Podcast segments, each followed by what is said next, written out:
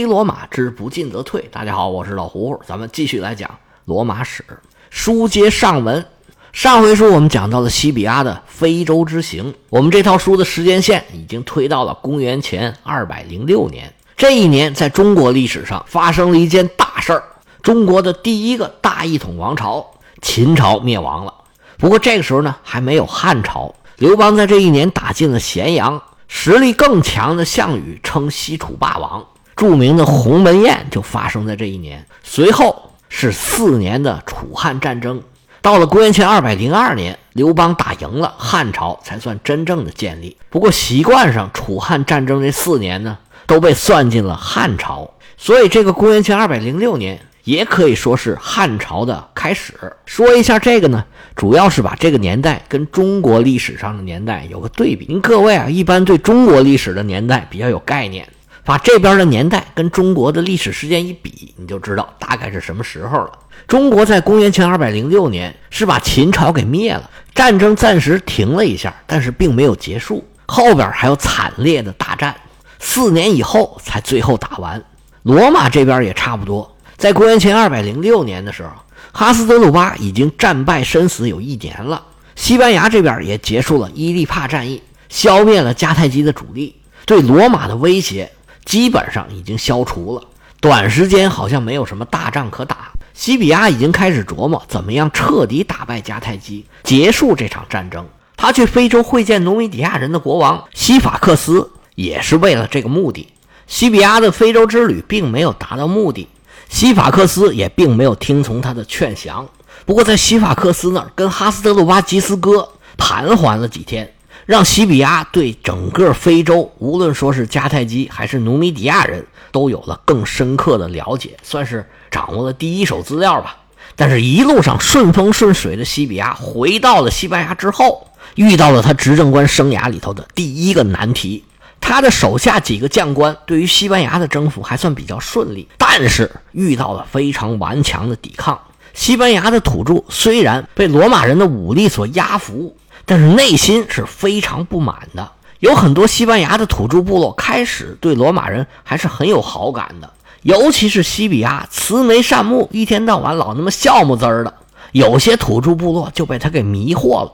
原来呢，迦太基人对这些土著部落那当然是压榨的非常狠，罗马人是一个解放者的姿态出现在他们面前的，尤其是西比亚身段非常柔软，让土著部落对他很有好感。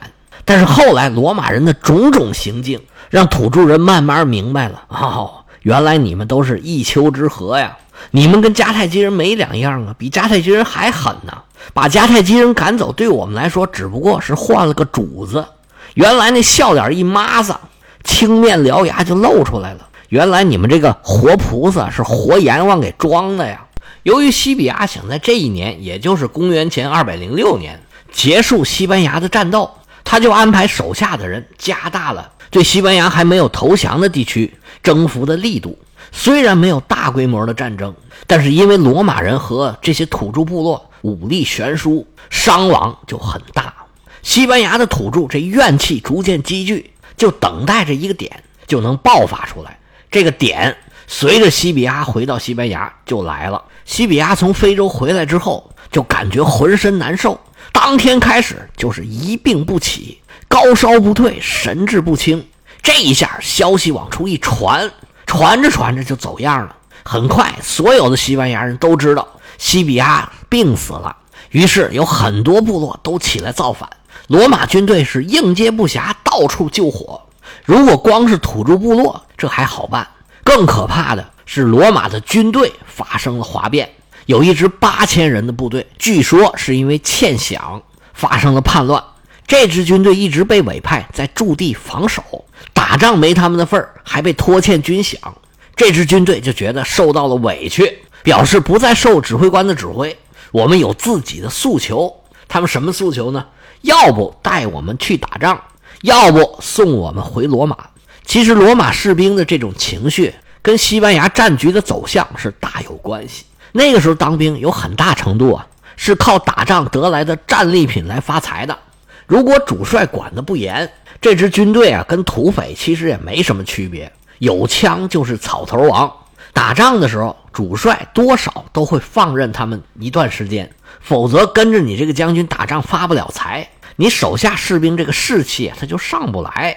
尤其是攻破了大城市，这个城市啊，基本上被抢的就剩不下什么了。主帅手里的战利品只能是其中的一部分，有相当多被抢来的东西都被这些士兵和军官给分了。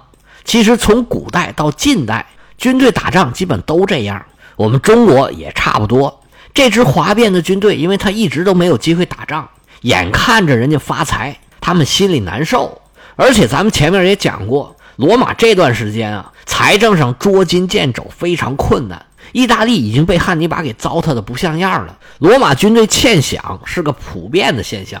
如果能打仗，到处抢一抢还好一点到这个时候，打仗又打不了了，因为大城市都已经被打完了嘛。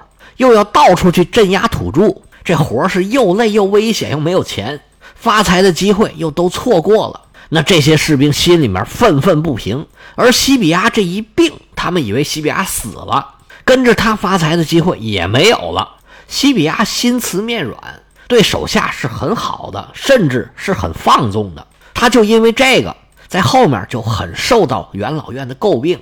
这些到西班牙当兵的。有些最开始就是跟西比亚的父亲来的，到这个时候已经有十几年了。要说吃苦，可是没少吃。西比亚这一死，他们发财的念想也给断了。这么一绝望，就做出这种很出格的不理智的事儿了。这次哗变在史书里的记载还有点意思，在李维老师的记载里头，这次哗变有两个领导者，一个叫做盖乌斯·阿勒比乌斯，还有一个叫做盖乌斯。阿特里乌斯，其实这俩名啊，明显是假名。盖乌斯是罗马最常用的人名，而这俩名字的后半截呢，阿勒比乌斯是白色的，阿特里乌斯是黑色的。如果你听过我讲的罗马史的第一部，里边就提到过，众拉丁城邦的一个母城叫阿尔巴隆加，这个名字就是两节，一节是阿拉巴，一节是隆嘎。这阿拉巴就是白色的意思。隆嘎是长的意思，所以这个阿尔巴隆加呢，我就管它叫长白城。咱们再说回来，这个叛乱，李维编这两个名字，应该就是不想牵扯更多的人，因为罗马的氏族和家族一共就那么多，这人名一出来，基本就知道是谁家的了。这也不是什么露脸的事儿，又谈不上什么大奸大恶，所以就随便用两个名，也就不会影响到更多的人。而且这次叛乱呢。很快就被镇压下去了。能这么快平息暴乱，还是说西比亚他吉人自有天相？病得要死要活的西比亚，没几天又缓过来了。看来还是年轻啊，身体好，也有可能真的是神明保佑。罗马士兵一看啊，主帅醒过来了，太好了，这士气一下子就上来了。蠢蠢欲动的土著部落得到了西比亚康复的消息，也都收起了造反的念头。西比亚带着军队把哗变的士兵一围，拿着大喇叭冲这帮士兵喊话：“兄弟们，我知道你们是受了人家蛊惑，只要你们放下武器出来投降，我们是既往不咎。跟我们罗马军团对抗是没有前途的。把带头造反的人交出来，其他的人一概赦免。”里边的士兵一掂量，这要是在这顽抗，那就是死路一条。嗨！都是罗马人，我们这是何苦呢？投降去吧！哗变的士兵纷纷缴械投降，但是带头造反的可不能轻饶了他们。有三十五个叛乱头目被带到众人的面前，西比亚命令把他们的衣服都给扒光，你们不配穿罗马人的衣服，让他们披枷带锁，然后把法西斯拆开，拿这个棒子噼里啪啦一顿乱打，最后啊，管他死不死呢。用法西斯这个斧子把他们这些人的头全部都给砍下来。承办完这些带头的，西比亚说话算数，给这支军队的士兵发放了军饷，但是不能白发，让他们向罗马、向自己宣誓效忠。罗马的军队重新团结起来，随后对土著人的叛乱进行大规模的镇压。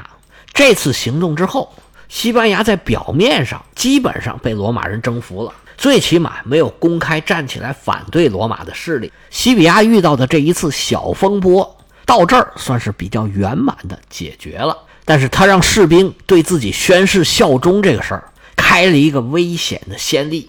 最起码对罗马共和国来讲，他们对于树立个人权威这事儿是非常警惕的。你打仗是为了谁呀？是为了罗马，并不是为了某某执政官、你的主帅、你的将军、你的百夫长，这都不是。你是为了罗马。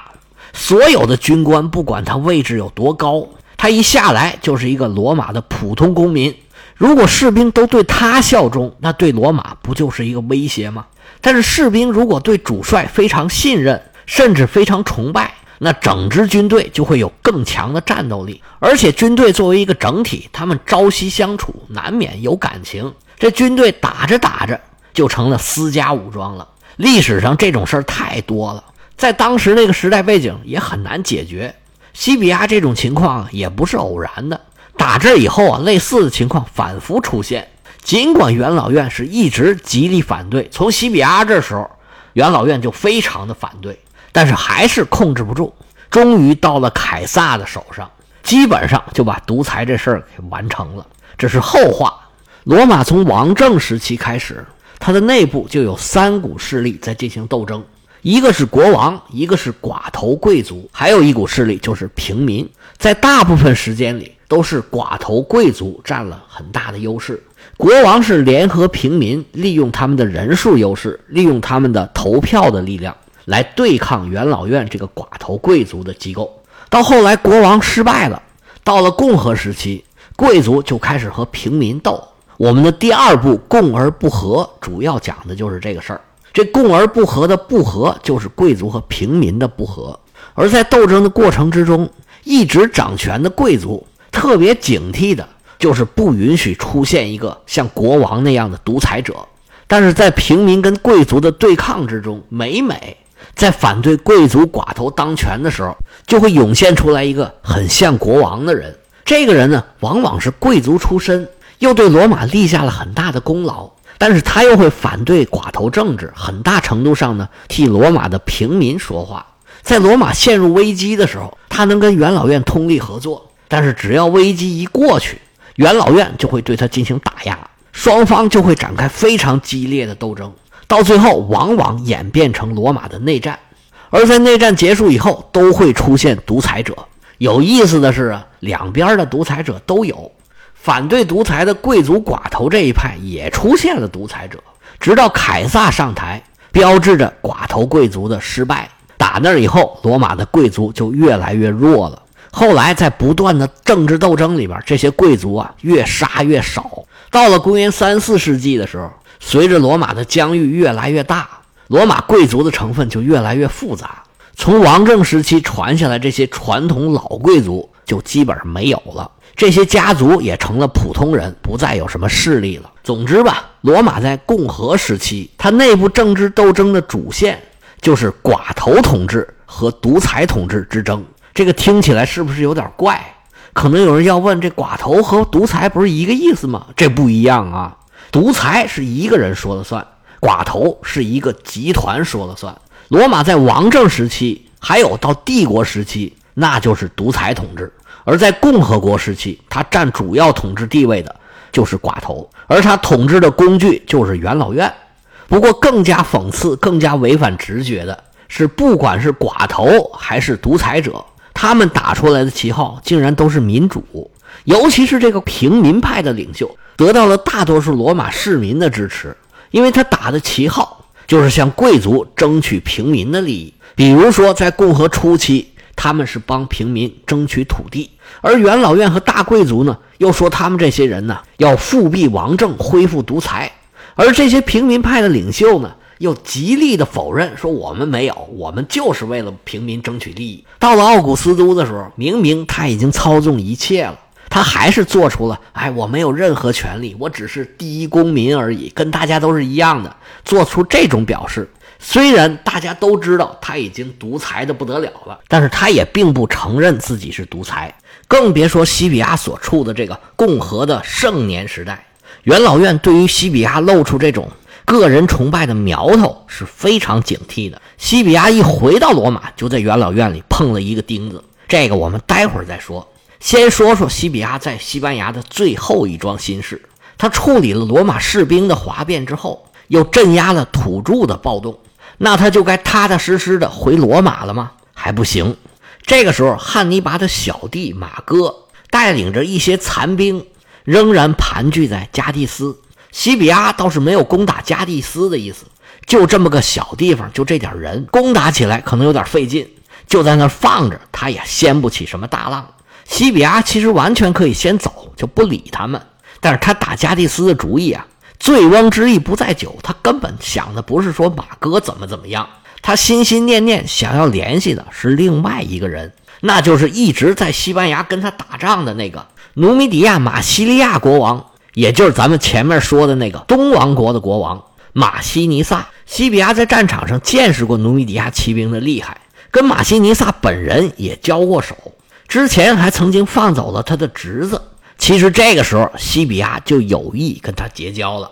西比亚去了非洲之后，就更是铁了心，一定要兵发非洲才能打败迦太基。如果到了非洲，有了努米底亚人的支持，那西比亚就觉得有相当大的把握了。所以他才大老远跑到非洲去见西法克斯。作为一个主帅，他这种行动其实是担着风险的。如果他出了点什么意外，比如说船被人家给抓走了，那西比亚可就是前功尽弃。不过这趟非洲之旅算是跟西法克斯联系上了，但是并没有得到什么准信儿。